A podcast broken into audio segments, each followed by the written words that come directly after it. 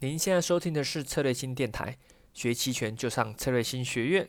你好，我是洪婷。那这周又要进入期权的结算了。那我们先首先来聊一下近期的行情吧。录这音频是在二零二零年的八月二十五日哦。那目前这个行情呢，啊，已经陷入了一个横盘啊，一个横盘的共识已经达成了。之前大家还是市场的投资者啊，普遍可能还希望在横盘中慢慢的有突破的机会，可是目前看起来是希望落空，而且又随着期权越来越靠近到期，所以隐含波已经进入一个下降的趋势。那之前双卖做双卖策略的朋友，终于这几天等到了这个获利的机会，哦，可能撑得蛮辛苦啊，也有可能闭上眼睛没事，咬一牙，诶，一下就到了这个收获的时候。加上近期行情就是十字线嘛，虽然底部不断的慢慢的抬高，但整体的区间格局还是没有打破。那加上大家期待落空哦，隐含波终于进入下降通道，哦，终于回落到比较正常的一个区间了。那这周呢，又是进入期权的结算结算日哦，结算周。期权的结算啊，比较特别是在于是说，因为期权会到期，它跟股票不一样啊，股票不会到期，期权会到期。那期权的这个到期，会有一些所谓的结算日当天啊，就所谓结算日就是行权日啊，就当天会有一些结算日的行情。有些人也在期待这个。由于期权的这种结算，它是生死立判，期权在最后那一天，它期权价值转换的这个变化会很剧烈，尤其是平值期权。所以在某些情况下，甚至可能有人故意去操控结算点位，为了帮助他期权部位的获利哦，可能他是买方或卖方哦。毕竟，例如你压在，例如假设我们说哈，五零 ETF 随便假设啊，例如呃，目前的价格大概在啊三点三五，呃，如果在三点三五对吧？你有可能是卖卖三点三的。你就或是卖三点四的啊，假设你卖三点四的，好，你就想办法压在三点四以下。结算完了之后，哎，你这个卖这个平值期权赚了很多权利金。第二天结算完，第二天突然再暴涨到三点五，那也没关系啊，啊，你也不会亏，对吧？你在结算前一天，这就结算掉啊。如果你很不幸你是买三点四认购的，那一天结算那一天归零，结算完第二天突然暴涨到三点五，那也跟你没关系了。那除非你有继续买，不然的话你那个月就是认亏。的出场啊，就是权利金归零结算掉了，这是期权它时间的到期的一个特色，它一个特色。当然，一般呐，一般来说，这种大盘股票、大盘指数的期权很难被控盘了啊，除非你是那种小股票或是小商小商品期权，还有可能。所以说，有些人就最后几天会选择去卖平值，哦，去卖平值。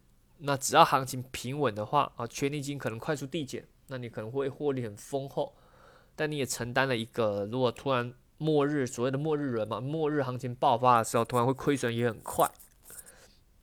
那关于它结算日的一些搭配，这种特色和行情剧烈特色的话，可以用什么期权策略？我们最后再讲。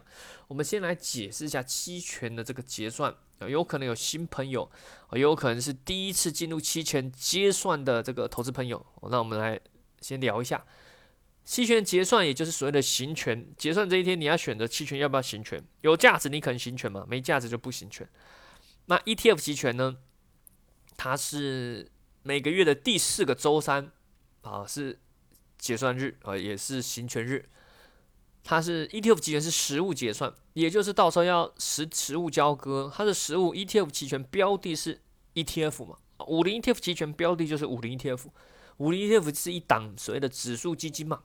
啊，或者是你把它当做指数基金股票啊之类的，哦，那它一样有股数哦，一个期权合约对应的是一万股哦，所以说到当天，如果你要结算，例如你买入认购期权，你就要准备钱去买下这个五零 TF 这个一万股哦，根据你的行权价，假设你是三点五，你就有权利用三点五的每股三点五的价格去拿到这一万股。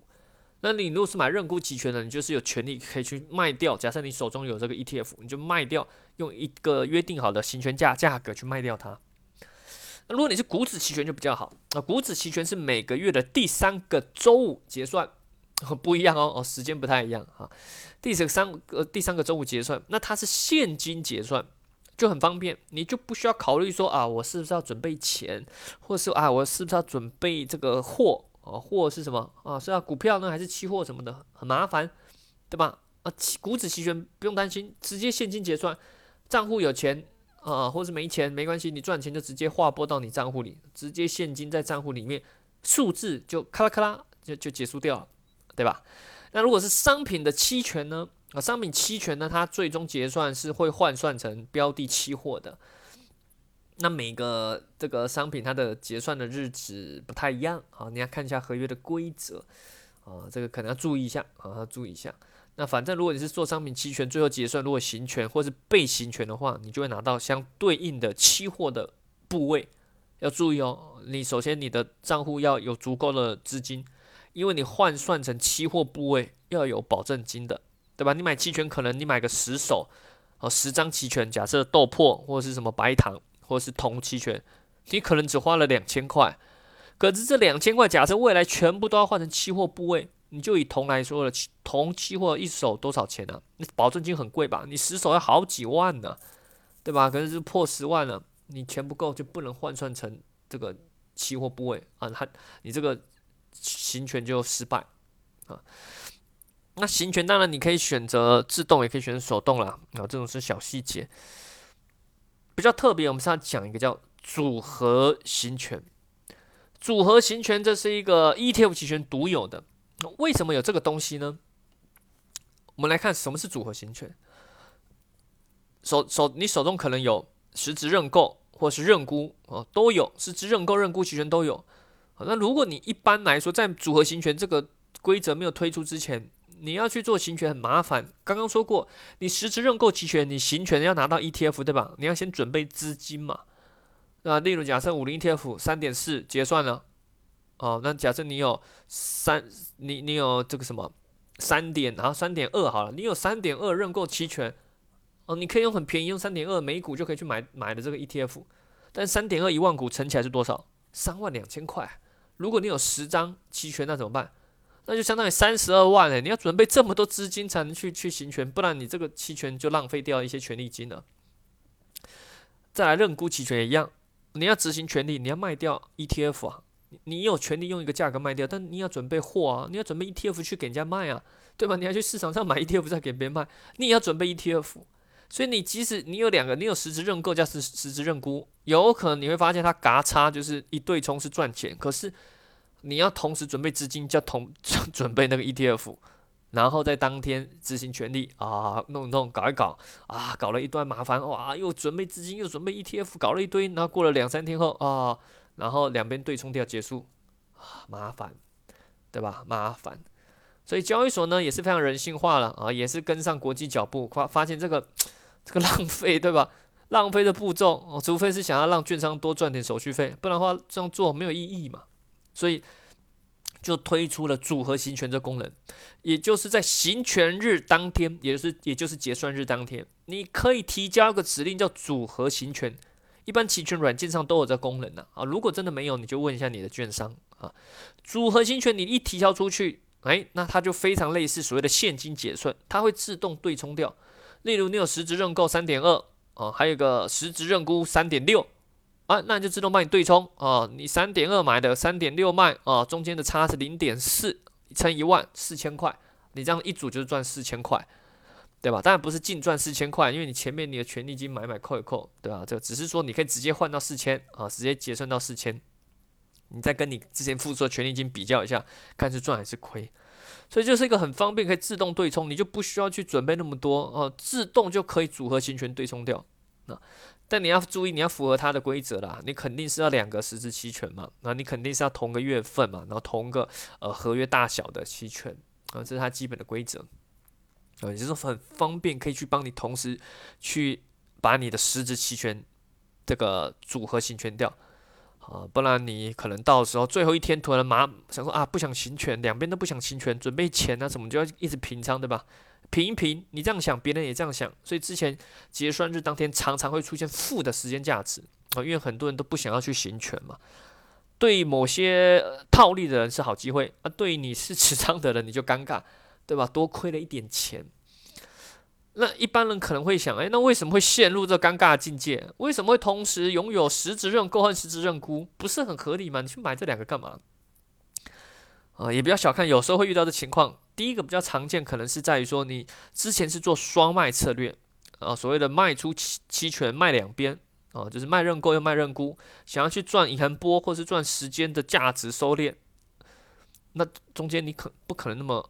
运气好，对吧？你不可能躺着赚，有时候会躺着赚，那有时候不行嘛。例如今年七月、八月啊，对吧？这个你如果闭上眼睛，可能再张开结算日当张开，诶，不错，赚钱了。可是，在中间的过程中，你张开眼睛，你每一天都是惊心动魄，对吧？如果你学到一些技巧，你就要去对冲嘛。那对冲的时候，有时候你又不想买太贵的虚值的那种期权，这隐含波太高，浪费钱。你想要偏买实值期权，一手首先又可以对冲非常多手的。一张就可以对对冲非常多张的卖出期权，对吧？因为它 delta 比较大，那又不用耗费太多这个这个所谓的多的时间价值。因为实质期权越实质，它时间价值越少嘛。诶，所以你有可能就用实质期权去对冲啊。一涨上去啊，赶紧买入实质认购；一跌下来啊，赶紧再买出一个实质认沽之类的，有可能是这样。假设你有可能是这样，那你就刚好就有有两个实质期权。那刚好没过多久，那就进入了，就在这个横盘，那最终要结算，那你这两个狮子期权，哎，尴尬了啊，那只好选择组合型权，哎，那你也不用去交货交钱什么的啊，就很方便。还有一个情况是，刚刚那个情况是被动被强迫，还有一个情况你可以主动，因为靠近到期，我们刚刚说过，有可能会出现负的时间价值，对吧？尤其是实质，有人可能不想行权，就开始是强迫掉，啊，强迫平仓。对吧？呃，哎，这个我就不想了，我宁愿多亏一点点钱，我也不想多准备钱。所以有时候你会看到深度实质期权会出现负的时间价值，那这时候你去买它，你就多赚那一点点，对吧？你就多赚的那一点点。有些人买它是为了直接套利啊，买进去之后再用合成期货，或者是直接用标的去做直接套利啊，就最后结算回归赚那点钱。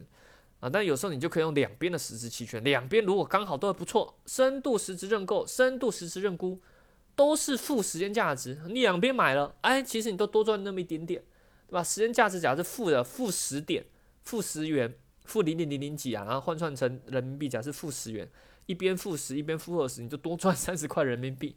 最后两三天啊，不赚白不赚，几乎是无风险套利，对吧？买了两个实深度实质期权。好，那到时候选择，哎，最后一天组合型权，不然你要去做交割结算，尴尬，你还有可能就倒亏了。你不不结算，你就直接组合型权，哎，两边直接对冲掉，那中间的这个负的时间价值你就赚到了啊，你就赚到了啊，这就是一个主动去选择要去去去赚这点小钱的啊，也是一个方式。那如果一般人呢？啊，一般人说，哎，我不要搞那么复杂。刚刚不是有提到陈老师，刚刚不是有提到结算日的操作一个策略？哦，当然音频没那么多了啊，这个这个感兴趣，好可以参加我们本周末啊有个在上海实战培训，或者是你平常利用我们一些视频课啊什么的，也可以学习到一些。我这边简单的说有四种方式啊，第一个，你做买方的，假设你就做期权买方，你在最后结算这几天要到期的时候，哦，这时候你利用平值期权去买啊，去赌啊，投投机程度更强啊，你这时候你要注意，越靠近到期它波动会越快，所以更要见好就收。不是去那种报大趋势啊，然后这种最后两天，如果你要报大趋势比较难，因为它的回荡太快，有时候你早上赚三倍，下午突然就什么都不赚了，所以这个这个波动幅度太高了，所以如果你要赚这种投机性最后一两天的这种，就见好就收，尽量做平值期权的这种地方啊，才不会瞬间就就权利金归零了。那你也可以用卖方，刚刚说过，可以卖方收割最后时间价值嘛，也是主要集中在平值，因为只有最后平值还有剩下蛮多的时间价值，去最后收割这一些。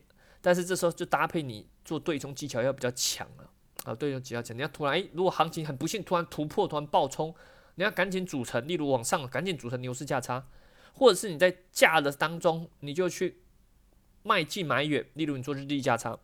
对吧？万一万一突一突然一个突破，至少你还要远月做一些对冲。